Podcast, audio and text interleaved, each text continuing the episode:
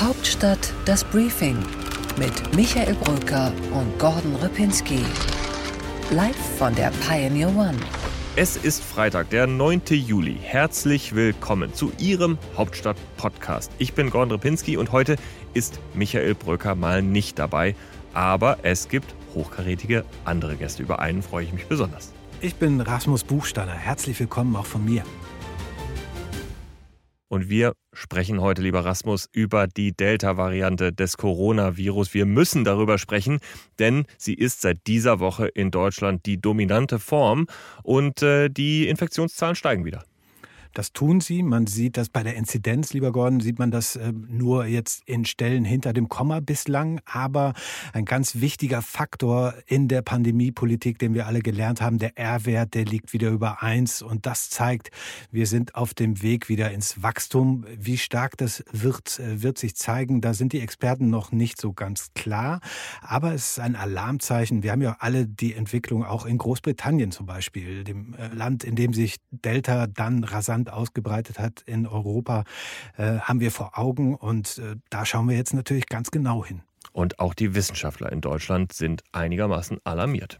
Delta ist äh, noch ansteckender als Alpha, also die Variante, die ja im Moment bei uns am häufigsten vorkommt. Das heißt, Delta verbreitet sich also noch schneller, vor allem natürlich in der ungeimpften Bevölkerung.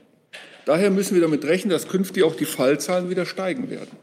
Das war Lothar Wieler, der Chef des Robert Koch Instituts. Und ja, so schön sah es tatsächlich lange Zeit in diesem Frühling und Sommer dann aus. Aber womöglich kommt tatsächlich eine neue Corona-Welle. Und Rasmus, ich glaube, wir müssen einfach das Impftempo beschleunigen. Wir haben 11 Millionen unverimpfte Dosen in Deutschland aktuell.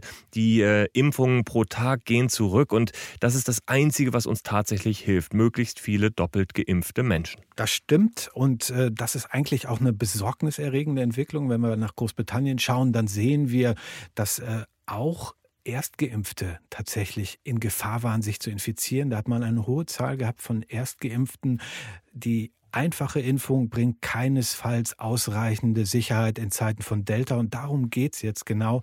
Die Beschleunigung der Impfkampagne und tatsächlich das Bewusstsein, dass diese Impfung sein muss für Sicherheit. Ich glaube, wir brauchen viel mehr Anreize dafür, dass sich Menschen vollständig impfen lassen. Zum Beispiel kulturelle Einrichtungen. Warum sollen nicht Theater, Kino, vielleicht sogar Clubs geöffnet werden für Menschen, die schon doppelt geimpft sind? Das wäre ein echter Anreiz, das zu tun. So kleine Goodies, die kann man sich sicherlich vorstellen. Viel wichtiger finde ich allerdings, dass das Bewusstsein auch da ist und dass, äh, dass das das Verhalten steuert. Und da geht es dann natürlich auch ganz um bestimmte Zielgruppen, um die jüngeren Leute. Da ist identifiziert worden, auch vom Bundesgesundheitsministerium, vom Robert-Koch-Institut, dass gerade bei den jüngeren Erwachsenen die Impfbereitschaft noch nicht hoch genug ist. Und wir müssen natürlich auch über das Thema Kinder sprechen. Da äh, gibt es ja eine widersprüchliche Lage. Viele Leute, viele Eltern, muss ich sagen, sind verunsichert, ob sie ihre Kinder impfen lassen sollen. Du bist ja da der Fachmann, du bist äh, Familienvater mit Kindern im schulpflichtigen Alter. Wie gehst du an das Thema ran? Ganz spannend. Heute, während dieser Podcast erscheint, wird mein Sohn Theo, 13 Jahre alt, wird er geimpft und ich habe das Gefühl gehabt, das war gar nicht so schwer gewesen, an einen Termin zu kommen. Ganz konkret, wir haben Montag, Dienstag, wenn ich das richtig sehe, die Praxis, die Kinderarztpraxis kontaktiert. Und ja, es gab den Rückruf, es gab den Impfstoff und heute um 12.10 Uhr wird geimpft.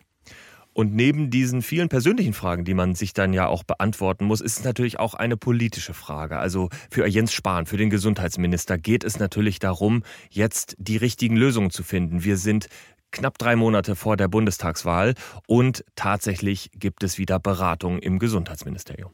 Genau, Jens Spahn hat äh, sich beraten mit Wissenschaftlern, mit Experten diese Woche am Mittwochnachmittag ausführlich. Eine große Runde, äh, man kann fast sagen, eine, All-Star-Band der Pandemiepolitik oder der Pandemieberater. Wer war alles dabei? Da war Christian Drosten dabei, da war der Herr Wieler vom äh, RKI mit dabei, der Chef der Charité, Professor Krömer.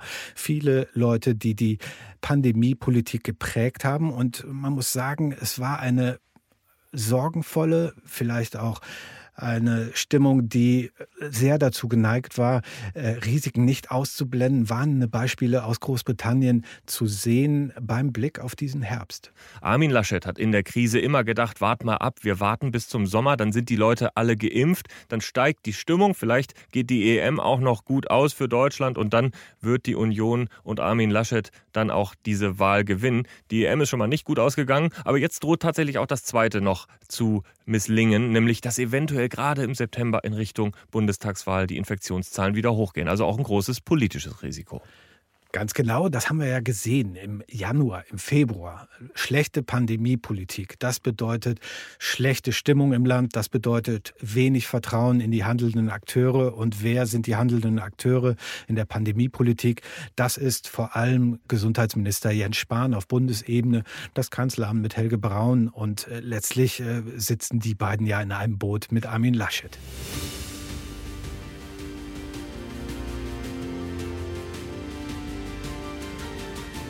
Unsere weiteren Themen heute. Es gibt ein echtes Revival. Ich spreche im Deep Dive mit Julius Vanderler, mit dem Kampagnen- und Strategieberater, mit dem Wahlkampfberater von Barack Obama über den deutschen Wahlkampf, über das Race to the Kanzleramt. Im Interview haben wir Matthias Machnik, den ehemaligen Wahlkampfleiter der SPD, den Erfinder der Kamper und die zentrale Figur bei den Wahlsiegen von Gerhard Schröder 1998 und 2002.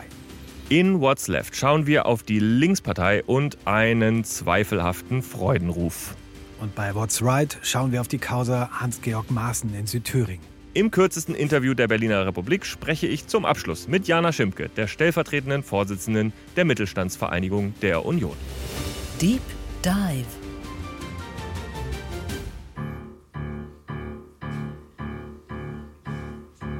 Fahr durch meinen Wahlkreis mit dem Rad. Ich esse Bockwurst mit Kartoffelsalat. Ich bin Ihr Kandidat.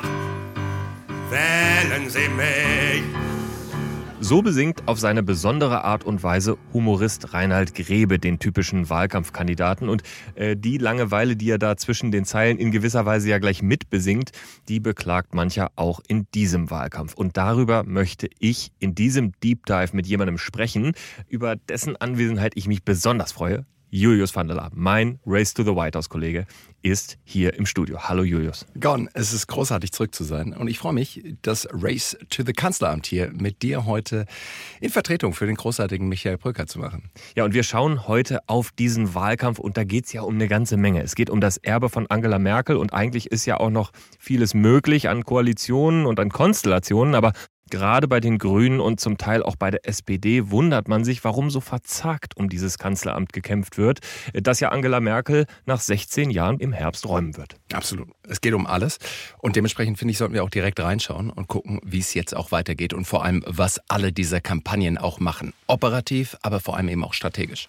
Genau. Und äh, wir wollen einmal auf die Umfragen schauen und da hast du einen ganz interessanten Fakt rausgesucht. Du hast es eben gerade schon gesagt, so die CDU, Armin Laschet sind aktuell vorne vorne. Aber wenn man die Umfragen vergleicht, exakt vor vier Jahren, also 2017, damals Angela Merkel gegen Martin Schulz, dann lag Angela Merkel im Juni 2017 genau sieben Punkte über den aktuellen Umfragewerten von Armin Laschet und holte, und ich glaube, das ist das wirklich Wichtige, holte damit das schlechteste Ergebnis in der Geschichte von der CDU. Also auch wenn es im Moment so scheint, dass Armin Laschet davonprescht, er ist weit unter dem, wo die CDU ursprünglich herkommt. Jedenfalls ist es eine Situation, in dem sich weder Laschet noch die Union auf die faule Haut legen können. Also sie müssen voll Wahlkampf machen und sie haben ja jetzt erst ihre Kampagne vorgestellt. Auch das Wahlprogramm hat ja eine ganze Weile gedauert und diese Kampagne, Julius, ich bin gespannt auf deine Meinung. Ich finde es ein bisschen bieder, aber vielleicht ist es auch genau der richtige Ton, so diese Mischung aus Zusammenhalt, Patriotismus und Zukunft, so diese Schlagwörter, die so zu CDU passen? Ich würde sagen, aus einer strategischen Perspektive war es unheimlich clever. Die haben auf die Grünen geschaut und man muss ja auch sagen, die Grünen waren in den Umfragewerten im freien Fall. Warum den Grünen irgendwie eine Rettungsboje zuschmeißen und nicht einfach die Füße stillhalten, selber die Lichter ausmachen und einfach zuschauen, wie sich die Grünen selber zerstören und das Programm rauszögern, so lange wie möglich. Und auch wenn ich gesagt habe, es ist eine biedere Kampagne, dann ist sie natürlich trotzdem vielleicht genau die richtige. Denn sie wirkt wie eine Titelverteidigerkampagne, die Armin Laschet da ausgerollt hat oder Paul Ziemiak, der Generalsekretär, obwohl sich ja auch Laschet neu um dieses Amt bewirbt. Aber dieses Vorsichtige, dieser Kreis, dieser Laschet, wie er da so sicher steht mit diesen äh, mehr oder weniger aussagelosen Sätzen, das wirkt wie Titelverteidigung. Für bezahlbares Wohnen mit Sicherheit, gemeinsam für ein modernes Deutschland, Raute raus, Kreis rein. Aber viel mehr, würde ich sagen, war es jetzt erstmal zumindest in diesem ersten Aufschlag nicht. Und ich glaube, man kann auch durchaus sagen, all diese naja, mit Sicherheit, Familienstärken, das waren auch alles Punkte, wo die Opposition jetzt kommen kann und sagen kann, ja, wo wart ihr denn die letzten 16 Jahre? Warum habt ihr euch denn nicht schon darum gekümmert? Ja, genau, aber die Opposition ist eben im Moment irgendwie vorsichtig oder jedenfalls dringt sie nicht so durch. Wir gehen nochmal zurück zur Vorstellung der Wahlkampagne. Paul Ziemiak hat sie diese Woche im Adenauer Haus vorgestellt und äh, ein paar Kuriositäten, muss man schon sagen, gab es dabei. Zum Beispiel sagte er, soll es der digitalste Wahlkampf aller Zeiten werden. Ja, das finde ich bemerkenswert. Und da hat auch nicht ich, nicht du, wir sollten da schon auch Credit geben, Frederik Schwilden von der Welt berichtet, dass während Paul Ziemiak das gesagt hat und gesagt hat, es wird der digitalste Wahlkampf, endlich 2021, der digitalste Wahlkampf aller Zeiten, haben parallel auf Facebook im Livestream 81 Menschen zugeschaut. So, jetzt kann man natürlich sagen, diese Kampagne, die alten Motive einfach nochmal rausgeholt, ein Kreis statt eine Raute, digital und so weiter. Es ist aber im Endeffekt auch die Antwort auf die Frage, die sich viele Wählerinnen und Wähler stellen. Wollen wir wirklich den fundamentalen Wechsel haben oder reicht vielleicht einfach auch nur der Wechsel in der Spitze, nämlich im Kanzleramt und ansonsten soll erstmal auch alles gleich bleiben. Ich glaube, das ist die Strategie, die die CDU hier auch fährt. Eine zweite Kuriosität gab es auch noch bei der Vorstellung der Kampagne, nämlich der Fakt, dass die Union, dass die CDU ihre eigenen Mitarbeiterinnen und Mitarbeiter auf die Kampagnenmotive gedruckt hat, die dann eine Polizistin oder eine Pflegerin waren. Ich habe mich da gefragt, warum die eigenen Leute? Warum nicht irgendwelche Schauspieler casten? Paul Ziemiak hat gesagt, wir wollen beispielsweise eine Krankenschwester, eine, eine Polizistin, einen Altenpfleger nicht von der Arbeit abhalten in der Pandemie, um Fotos zu machen für eine Werbelinie. Ja, es ist ein etwas peinlicher Vorfall, aber ich glaube, Julius, wir sollten mal hineinschauen, warum genau darüber geredet wird, denn diese Debatte ist ja am Ende genauso irrelevant wie vieles, was bei den Grünen bisher besprochen wurde. Es sind eigentlich Seitenaspekte, es geht nicht um die großen Zukunftsfragen und trotzdem ist es das, was den Wahlkampf bestimmt. Und alle stören sich irgendwie daran und keiner scheint so richtig darauf eingestellt zu sein, wie so Aufmerksamkeitszyklen im digitalen Zeitalter verlaufen. Richtig. Ich meine, wir können ja einfach mal untersuchen, was wirklich eine Kampagne ist. Eine Kampagne, würde ich argumentieren, ist erstmal aus der Kampagnenmachartperspektive zumindest eine Antwort. Kampagne gleich Antwort. Die Aufgabe von dir als Kampagnenmacher ist es natürlich herauszufinden, was ist die Frage, die sich die Wählerinnen und Wähler da draußen stellen. Und darauf lieferst du eine Antwort. Das ist zumindest die konventionelle Herangehensweise. Wenn du richtig gut bist, dann gehst du aber einen Schritt weiter. Dann definierst du die Perspektive und das Prisma, durch das die Wählerinnen und Wähler auch gucken sollen, damit deine Antwort natürlich auch die einzig logische ist auf die Fragen, die die sich auch stellen. Und das ist, glaube ich, im Kern, was wir unter Agenda-Setting in der Politik verstehen. Also du musst rausgehen und ein Problem verkaufen, auf die du die einzig relevante Lösung hast. Und äh, welches dieses Thema sein kann, bei Annalena Baerbock, der großen Anwärterin auf das Kanzleramt, der großen Herausforderin sozusagen der Union, ist ja, glaube ich, eindeutig. Das muss das Klimathema sein und trotzdem gelingt es überhaupt nicht, dass sie damit durchdringt. Also wie kriegt man das hin? Lass mal überlegen. Ich glaube, du musst Bilder im Wahlkampf produzieren. Wir nennen es Polyoptics, also die Politik der Bilder und vor allem auch die Macht der Bilder. Dementsprechend, warum hat sie eigentlich ein Buch geschrieben? Ich habe in meinem ganzen Leben noch nie gesehen, dass ein Kandidatinnen- oder Kandidatenbuch einen echten Unterschied gemacht hat. Annalena Baerbock hätte aus meiner Sicht ein Bildband machen sollen und hätte darauf eingehen können, wie sah es denn früher aus und was hat die Klimakrise eben auch mit unserem wunderschönen Planeten gemacht. Ein Bildband mit vielen Vorher- und Nachher-Motiven und natürlich dann eben auch ihrer Motivation, warum sie kandidiert und warum es jetzt so wichtig ist, die Weichen neu zu stellen. Das wäre zumindest eine Möglichkeit gewesen, wie man da nochmal Bilder platzieren kann. Jedenfalls wäre es ein kreativer Ansatz gewesen und sie hat stattdessen den konventionellen Ansatz gewählt. Im Grunde genommen hat sie sich aus den Wahlkampfwerkzeugen der 90er oder der 80er oder der 70er Jahre bedient, als man irgendwie ein Druckerzeugnis gemacht hat und rausgebracht hat, obwohl eigentlich in Wahrheit ein Wahlkampfbuch niemanden so richtig interessiert. Das hast du ja genau richtig gesagt gesagt. Also vielleicht fehlt insgesamt die Kreativität? Ich glaube, die Kreativität fehlt, aber es wurde ja auch von vielen gesagt, dass der Wahlkampfstart der Grünen perfekt war. Sie sind aus dem Stand auf 28 Prozent gekommen und haben natürlich auch das Feld jetzt angeführt. Dadurch ist aber auch Folgendes entstanden, dass die Grünen plötzlich die Machtperspektive hatten und die anderen natürlich gesagt haben, lass uns das jetzt ein Referendum über Annalena Baerbock machen. Und ich meine die Frage stellen, wer ist der Richtige oder auch die Richtige, die die Zukunft von Deutschland und auch der Welt mitgestalten kann, sondern jetzt ging die Frage aus Sicht der CDU nur noch darum, kann es Annalena Baerbock? Ist sie geeignet? Oder eben nicht. Und dieses Referendum, das willst du natürlich als Herausforderer auf keinen Fall über dich ergehen lassen.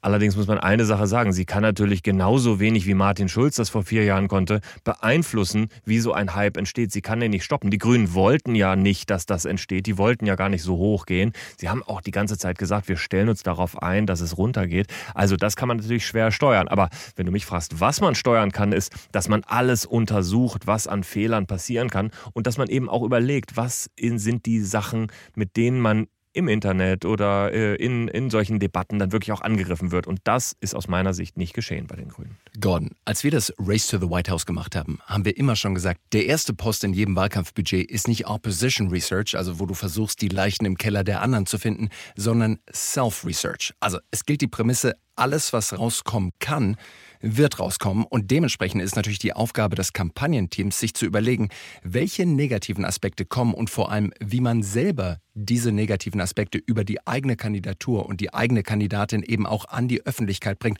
Das nennt man Controlling the Narrative.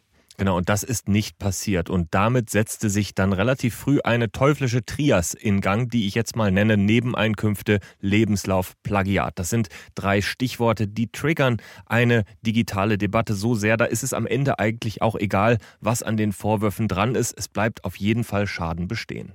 Nicht, dass ich auch nur ansatzweise Annalena Baerbock und Hillary Clinton vergleichen möchte, aber man hört schon auch so ein bisschen dieses Narrativ raus. When they go low, we go high. Und ich glaube, dass das in so einem zugespitzten Wahlkampf nicht wirklich funktioniert. Hillary Clinton damals ist ganz ähnlich gestartet wie auch Annalena Baerbock. Am Anfang war sie noch bei 73 Prozent Zuspruch und auch eben diese positiven Zuspruchswerte sind gepurzelt. Warum? Weil Trump es geschafft hat, ein Narrativ über Hillary Clinton eben auch zu zementieren. Das war Crooked Hillary. Und das war eben auch nicht nur die eine E-Mail-Affäre, an die sich die meisten erinnern können, sondern das waren viele unterschiedliche Bausteine, wie noch die Whitewater-Korruptionsaffären, die aus den 80ern und 90ern gekommen sind. Und daraus hat sich eben ein Narrativ entwickelt. Und das ist hängen geblieben. Und selbst wenn die Grünen richtig liegen mit der Annahme, when they go low, we go high, also wir steigern unser Niveau und unsere Redlichkeit erst recht, nicht, wenn die anderen uns unter der Gürtellinie angreifen. Selbst dann muss man ja sagen, wenn man mit diesen wichtigen programmatischen Punkten durchkommen will, dann muss man erstmal wieder die Debatte drehen. Du hast vorhin gesagt Bilder. Was wären Bilder gewesen, mit denen man vielleicht die Debatte dreht? Der erste Grundsatz in jeder Krisenkommunikation lautet, when you're in a hole, stop digging. Also wenn du im Loch sitzt, dann musst du aufhören, dich noch tiefer einzugraben. Und das macht Annalena Baerbock ja nicht. Wenn wir uns anschauen, allein wie diese Woche gelaufen ist, immer wieder hat sie noch mal ein Zitat nachgelegt, immer wieder hat sie noch einen Satz dazu gesagt, äh, wie es mit den Plagiaten abgelaufen ist. Und sie hat sich dann teilweise auch noch widersprochen. Also sie zieht diese ganze Debatte jetzt mittlerweile über mehr als eine Woche.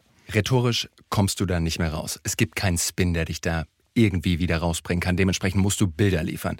Und ich glaube, wenn ich mir die Welt gerade anschaue, da gilt das alte Prinzip der Crisis-Opportunity, also der Crisis, die da draußen herrscht und der Opportunity für die eigene Kampagne. Und wenn wir jetzt einfach mal nur in die Welt reingehen, nach Kanada und einen Haufen andere Beispiele, da können wir wirklich sehen, da sind so viele Aufhänger da draußen, die du aktiv nutzen kannst, um dann eben auch die Bilder zu kreieren, die deine Kampagne wieder auf die richtige Spur bringen. Ja, eigentlich muss man sagen, ist es fast, äh, das ist zynisch, aber ist es fast ein Geschenk für die Grünen-Kampagne, dass all diese Dinge passiert sind, diese wahnsinnigen Temperaturen und äh, Feuer in, in Kanada, die brennenden Ölfelder in Aserbaidschan, der, der brennende Golf von Mexiko, das sind alles Bilder, die muss man sich doch eigentlich in dem Fall greifen, wenn Klimawandel die eine Maßnahme ist, über die man ja auch ins Kanzleramt kommen will. Und dementsprechend ich würde mich heute auf den Weg machen. Als grünen Kampagnenmanager die Kandidatin einpacken und eben in Kanada anfangen. Dorthin zu gehen, wo wirklich auch die Krise ausgelebt wird, mit 50 Grad im Schatten. Dann danach runtergehen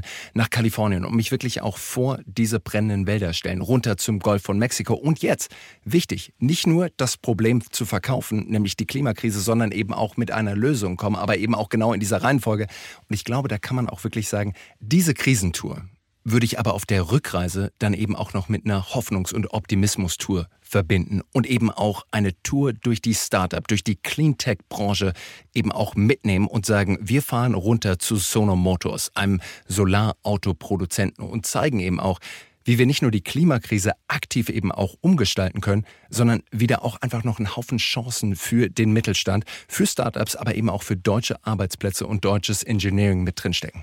Und natürlich müsste sich Annalena Baerbock bei so einer Aktion wahrscheinlich gegen das Argument wehren, dass sie sich ins Flugzeug setzt, um dann am Ende äh, Klimapolitik zu machen. Aber ich glaube, dieses Risiko vielleicht hätte sie auch eingehen müssen oder müsste sie auch eingehen. Übrigens, bei ihr steht ohnehin eine USA-Reise bevor. Sie könnte das eigentlich einigermaßen gut verbinden verbinden. Total. Vor allem, das ist die erste Zeile in jedem Absatz. Aber danach kommen doch die richtigen und wichtigen Argumente und vor allem ist eben ein Bild drüber. Und dieses Bild, wissen wir alle, können wir auch Anne Hufnagel fragen, das spricht natürlich tausendmal mehr als ein Absatz. Julius, jetzt haben wir über Annalena Baerbock viel gesprochen und über Armin Laschet. Und eigentlich könnte ja der Profiteur des Ganzen ein Dritter sein, Olaf Scholz nämlich. Absolut. Und Olaf Scholz hat genau das getan, was wir eben gerade auch Annalena Baerbock geraten haben. Der hat sich nämlich in den Flieger gesetzt und ist eben auch nach Washington gegangen und hat dort Bilder produziert. Er stand vom Weißen Haus.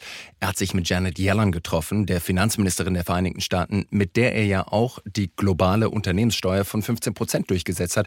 Einem seiner großen Home Runs in dieser Legislaturperiode. Andererseits muss man sagen, da hat auch ein Bild echt nicht funktioniert. Er wollte natürlich Kamala Harris treffen, die Vizepräsidentin, auf einer Augenhöhe Augenhöhe, wenn man so will, mit ihm als Vizekanzler. Und äh, zu diesem Treffen kam es nicht. Stattdessen wurde die Straße vor Olaf Scholz abgesperrt und er musste warten und anschauen, wie sie vorbeirauschte. Also sowas kann auch schiefgehen. Jesus Christ. Ich glaube, so wer auch immer für diese Bilder verantwortlich war, Kampagnenmanager, begleitender Pressesprecher von der SPD, ich glaube, ich weiß nicht, ob der es zurück in den Flieger auch geschafft hat. Also auch bei Olaf Scholz klappt nicht alles. Sein größtes Problem war ja bisher, dass man gar nicht auf ihn geachtet hat. Man hat eigentlich vor allem auf Annalena Baerbock gegen Armin Laschet geachtet. Die Kampagne Kampagne, die auch von der SPD gefahren wird, ist ein ganzes Stück aggressiver und angriffslustiger als bei den Grünen zum Beispiel. Und es ist nicht ganz unerfolgreich. So vorsichtig will ich das mal formulieren. Die SPD holt gegenüber den Grünen auf und das ist natürlich am Ende auch wichtig. Ja, da kommt das große M mit ins Spiel. Momentum. Hat Olaf Scholz Momentum oder nicht? Und Momentum ist nicht definierbar. Es wird zwar gerne von Journalisten und Kommentatoren verwendet, aber Momentum muss sich natürlich in Umfragewerten ausdrücken. Und ich glaube, erst wenn Olaf Scholz wirklich dran ist, vielleicht sogar gleich aufholt und vielleicht sogar auch wirklich eine Machtperspektive hat, zumindest eine Koalitionsperspektive, erst dann ist das Momentum wirklich auch vollzogen und man nimmt die Kandidatur und die ganze Kampagne auch so ernst, dass er dann eben auch wieder mehr Aufmerksamkeit bekommt. Er ist aber, das muss man sagen, einen Schritt davor. Also er hat zu den Grünen wirklich aufgeholt und in dem Moment, in dem er dann tatsächlich die Grünen in den ersten Umfragen vielleicht sogar überholen würde, hätte er wahrscheinlich dieses Momentum. Äh, bis dahin ist es allerdings noch ein Weg und auch bei der SPD, genau wie bei den Grünen, hat man sich natürlich zwischendurch mal gefragt, warum man nicht mehr in den Angriff geht. Jedenfalls habe ich mit einem gesprochen, der sich mit Wahlkämpfen wirklich auskennt. Ja, Matthias Machnick, großartiger, nicht nur Kommentator, sondern auch ein echter Haudegen, der oftmals schon im Schützengraben drin war und der auch weiß, wie man Angriff spielt. Und Matthias Machnick hat ja die SPD auch zu großen Siegen geführt. 1998 und 2002 mit Gerhard Schröder hat er die Wahlsiege und das Kanzleramt errungen. Lieber Julius, an dieser Stelle und bevor wir jetzt in das Interview gehen, sage ich dir herzlichen Dank, dass du bei uns auf der Pioneer One warst und dass wir mit dir nochmal hier richtig Race to the Kanzleramt machen konnten. Gordon, großartig zurück zu sein und für alle, die dich hier natürlich nicht sehen können, Gordon, anders als damals noch während des US-Wahlkampfs, hat eine neue Brille und ich kann nur sagen, er sieht großartig aus. Julius hat den ganzen Tag schon gesagt, er will das an irgendeiner Stelle unterbringen. Jetzt hat er es geschafft. Julius, ich danke dir. Das machen wir bald wieder. Und jetzt geht's zum Interview. Interview der Woche. Herr Machnick, ich grüße Sie. Ich grüße Sie auch. Herr Machnick, Sie sind ja einer der erfahrensten Wahlkämpfer des Landes. Ist Ihnen eigentlich langweilig, wenn Sie den aktuellen Wahlkampf ums Kanzleramt verfolgen? Ein eindeutiges Ja. Was ich erlebe, um mal in den Kategorien des Fußballs zu bleiben, ich erlebe ein System, das man Catanaccio nennt. Nicht-Fußballer kennen das vielleicht nicht. Beim Catanaccio geht es vor allen Dingen darum, kein Tor zu kassieren, also vor allen Dingen die Abwehr rein zu machen, hinten äh, nichts zuzulassen. Aber die Konsequenz ist, man schießt vorne auch keine Tore. Und deswegen ist das ein Mittelfeldgeplänkel ohne klare Richtung, ähm, ohne interessante Zweikämpfe ohne Torgefahr. Und wenn so eine Situation entsteht, dann gewinnt am Ende derjenige, der vorne liegt. Das wäre Armin Laschet. Also was denken sich Annalena Baerbock und Olaf Scholz bei der Strategie? Äh, das müssen Sie beiden fragen. Meine, man muss bei beiden abschichten. Annalena Baerbock ähm, ist mit einer, ich sage ausdrücklich, medialen Kampagne äh, konfrontiert. Die Anwürfe kommen ja nicht so sehr von den politischen Parteien, wenn es um ihr Buch geht oder um ihre Einkünfte geht oder um ihre Biografie geht, sondern das ist ja eine mediale Kampagne. Alle anderen Parteien halten sich bedeckt, kommentieren das kaum. Und sie ist beeindruckt. Ich habe sie beim BDI gesehen, äh, beim Tag der Industrie. Und ihre Botschaft war, macht euch mal nicht so viel Sorgen, auch wenn wir an die Regierung kommen, es wird alles nicht so schlimm werden. Ja, und Olaf Scholz ähm, spielt das Spiel, das wir auch kennen. Das heißt, auf den Kanzler kommt es an. Das ist eine Kampagne, die wir kennen aus den 50er Jahren von Konrad Adenauer. Es gibt nur einen Unterschied. Konrad Adenauer war bereits Kanzler, wie er diese Kampagne startete. Und ähm, deswegen ist das alles sehr selbstbezogen, was wir gerade bekommen, aber wir kriegen keine Antworten auf die eigentliche Frage nämlich auf die Frage, wie soll im nächsten Jahrzehnt mit den Herausforderungen umgegangen werden, ähm, vor denen dieses Land steht, weil meine These ist, die nächste Legislaturperiode wird eine der schwierigsten Legislaturperioden seit vielen, vielen Jahren. Gehen wir mal zu Annalena Baerbock als erstes. Äh, die äh, grünen Kanzlerkandidatin wirkt ja regelrecht geschockt, weil die Angriffe doch jetzt äh, so massiv kommen. Wenn Sie jetzt der Wahlkampfberater von Annalena Baerbock wären, was würden Sie ihr raten? Wie kommt man da wieder raus aus dieser Krise? Ich, es, ich halte es für einen fundamentalen Fehler der Grünen, und das wird sie auch Stimmen kosten, unabhängig von der Kampagne äh, gegen Frau Baerbock, einen Kanzlerkandidaten oder eine Kanzlerkandidatin nominiert zu haben. Weil Deutschland will eines, sie wollen einen Wechsel. Ähm, man kann sich auch vorstellen, dass die Grünen ein Teil der Regierung sind, aber was man nicht will, ist eine grüne Kanzlerin oder einen grünen Kanzler. Und ähm, sie muss eines versuchen, ihre Kanzlerkandidatenkampagne zu einer Inhaltskampagne zu machen. Und das geht vor allem um eines, sich mit den Programmen und den Positionen anderer Parteien auseinanderzusetzen.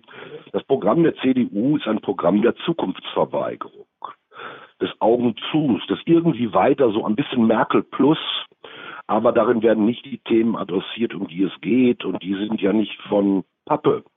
Da geht es um Haushaltskonsolidierung, da geht es um darum, wie machen wir eigentlich die Sozialversicherungssysteme, die Milliardendefizite haben, zukunftsfest. Und wie stellen wir die Finanzierung sicher? Und drittens, wie machen wir das eigentlich mit der Transformation im, zur Dekarbonisierung und zur Digitalisierung, wo massive öffentliche Investitionen notwendig sind? Dazu lesen wir im CDU-Programm aller Weltsaussagen, aber keine inhaltlichen Aussagen. Und diese Auseinandersetzung zu suchen, das sollte sie tun. Sie tut es aus einem Grunde nicht, weil viele hoffen, mit der CDU eine Regierung zu bilden. Äh, nur wenn man die beiden Programme nebeneinander liegt, muss man zu einem Ergebnis kommen. Da soll zusammenkommen, was nicht zusammengehört, weil wer die Programme liest, muss feststellen, da gibt es wenig Gemeinsamkeiten, da gibt es massive Unterschiede in allen zentralen Fragen, in der Finanzpolitik, in der Steuerpolitik, in der Umweltpolitik und so weiter. Wie daraus eine Koalition werden soll, äh, das wird sehr spannend sein. Hätten Sie äh, geglaubt, dass äh, Robert Habeck der bessere oder erfolgversprechendere Kanzlerkandidat gewesen wäre? Ich sage ganz offen ja. Ich sage ganz offen ja. Aus einem Grunde. Ähm, Herr Habeck ist eine größere, interessantere Projektionsfläche als äh, Frau Baerbock. Alle, die beide kennen, sagen immer eines, sie sei die bessere Fachpolitikerin, er der bessere Diskursakteur. Und äh, ich glaube, er kann eines verbinden, Diskurse äh, sozusagen aufzusetzen und äh, dabei auch bestimmte Projektionen möglich zu machen. Von daher glaube ich, ähm, dass er der bessere Kandidat gewesen wäre. Ja. Herr Machnick, zu guter Letzt der Tipp. Welche Koalition werden wir im Herbst sehen? Äh, ich glaube, es wird schwarz-grün werden. Das liegt zumindest, wenn man die Umfragen sich ansieht, äh, sehr nahe. Und äh, damit ist eine große Gefahr verbunden. Ich habe davon gesprochen, dass die Programme nicht zusammenpassen von CDU und Grünen. Aber die Grünen, oh, das war für mich nochmal eine Bestätigung des Auftritts von Frau Baerbock beim Tag der Industrie, wollen regieren, komme was da wolle. Und ähm, deswegen wird es Kompromisse und Formelkompromisse geben. Und ich prophezeie eines, die Grünen werden halbiert aus dieser Koalition herauskommen. Und das ist eine Hypothek für diese Partei. Herr Machnick, ich danke Ihnen ganz herzlich. Alles Gute. Und Gordon, what's left? Ich schaue heute nach Fernost, nämlich nach China und dort feiert die Kommunistische Partei des Landes gerade 100. Jahrestag. Tötö, tötö, es gibt viel Feierlichkeiten mit allem drum und dran und wer glaubt, dass in Deutschland die Linkspartei dazu wenigstens schweigen würde oder sich vielleicht sogar davon distanzieren würde, der hat nicht in jedem Fall recht. Es gibt nämlich den linken Kreisverband Osnabrück Land und die haben einen Facebook-Post abgesetzt und gesagt, vor 100 Jahren wurde die Partei gegründet. Dazu gratulieren wir den Genossen. Ich frage mich, ob das nur eine versprengte Meinung eines der linken Genossen war oder ob das eventuell sogar grundsätzliche Zweifel an der Linkspartei aufwerfen sollte. Jedenfalls muss man sagen, in einem Wahljahr hat die Partei nicht gelernt, was für Folgen der Kommunismus auch für Menschenrechte und für jeden Einzelnen hat. What's right? Ja, What's Right heute nicht mit Michael, sondern nochmal mit unserem Chefkorrespondenten, mit Rasmus Buchsteiner. Und es geht mal wieder um Hans-Georg Maaßen, der sich in Südthüringen für den Bundestag bewirbt und der jetzt insinuiert hat, dass die Mitarbeiterinnen und Mitarbeiter des öffentlich-rechtlichen Rundfunks sich lieber mal einem Gesinnungstest unterziehen lassen sollten. Rasmus, was ist da los? Wieder mal zeigt sich, dieser Mann wird zu einem ernsthaften Problem für Armin Laschet als Kanzlerkandidat und als CDU-Chef. Immer wieder diese Zwischenrufe aus Südthüringen, wo Armin Laschet in die Rolle desjenigen gezwungen wird, quasi der Stellung nehmen muss, der einen Ordnungsruf machen muss, der ein Machtwort sprechen muss. Wir müssen den Kurs der Mitte beibehalten. Wir müssen uns klar nach rechts abgrenzen. Mit der AfD wird nicht geredet, nicht koaliert, äh, nicht kooperiert, gar nichts. Es muss die klare Linie sein und an die muss sich jeder, auch der 299 Direktkandidaten, also auch der erwähnte, halten. Und dieser Herausforderung entzieht sich der Armin Laschet. Das hat man sich diese Woche nochmal anschauen können, letztlich bei Veranstaltungen, bei öffentlichen Auftritten von Armin Laschet. Er hat darauf reagiert, ohne den Namen Hans-Georg Maaßen ganz konkret zu nennen, mit äh, einem Plädoyer, würde ich sagen, für den öffentlich-rechtlichen Rundfunk, für die Bedeutung in Zeiten von Fake News. Und das war eine klare Ansage. Aber Gordon, es wird so weitergehen, das ist meine Prognose mit Hans-Georg Maaßen und Armin Laschet dieses Problem wird der CDU-Chef nicht mehr los. What's next? Im Juli steht eine USA-Reise bei Annalena Baerbock an. Wir hatten schon kurz darüber gesprochen und es ist vielleicht die Chance für die grünen Kanzlerkandidatin, genau diese Bilder zu erzeugen, die wir von ihr eigentlich eingefordert haben in unserem Deep Dive. Und ich hätte mal eine Idee für Annalena Baerbock, die ja wahrscheinlich auch Kamala Harris nicht treffen wird. Vielleicht versucht sie es mit Alexandra Ocasio-Cortez. Das ist die Nachwuchshoffnung der Demokraten, die Politikerin, die für Wandel steht. Und äh, wer weiß, vielleicht äh, macht Annalena Baerbock ja diesen Coup wahr und trifft Alexandra Ocasio-Cortez. Jedenfalls die Reise jetzt im Juli steht sie noch an. Einsatz zu. In unserer Rubrik Einsatz zu freue ich mich sehr auf Jana Schimpke, Bundestagsabgeordnete der CDU und stellvertretende Vorsitzende der Mittelstandsunion. Jana Schimpke, ich grüße Sie. Hallo, guten Tag. Ich sage Ihnen jetzt einige Begriffe und Sie sagen mir dann immer Ihre erste spontane Assoziation dazu. Der erste Begriff. Armin Laschet. Armin Laschet ist unser Parteivorsitzender, Spitzenkandidat und hoffentlich der nächste Bundeskanzler. Solidarzuschlag. Gehört abgeschafft und zwar vollständig. Wirtschaftsminister Friedrich Merz. Ist eine wunderbare Vorstellung. Plagiate. Kann ich gar nicht leiden. Ähm, zerstören Vertrauen, was man nicht wiederherstellen kann. Ostdeutschland im Kabinett. Sollte unbedingt vertreten sein, ist eine der wichtigsten Regionen in unserem Land und auch dringend eine starke Stimme im Kabinett. Mittelstandsinteressen. Der Mittelstand ist das, was unser Land zusammenhält. Er schafft Arbeit, er schafft Wohlstand und ermöglicht für uns vor allen Dingen einen starken Sozialstaat. Sommerpause. Ist in diesem Jahr keine, weil wir im Wahlkampf sind. Jana Schimke, ich danke Ihnen herzlich. Vielen Dank. Und das war es auch schon mit dieser Ausgabe von Ihrem Hauptstadt-Podcast. Eine besondere Ausgabe. Ohne Michael Brücker, der wird beim nächsten Mal wieder dabei sein. Da werde ich dann wieder fehlen. So wird das noch ein bisschen im Juli weitergehen. Aber es gibt jede Woche einen Hauptstadt-Podcast. Versprochen.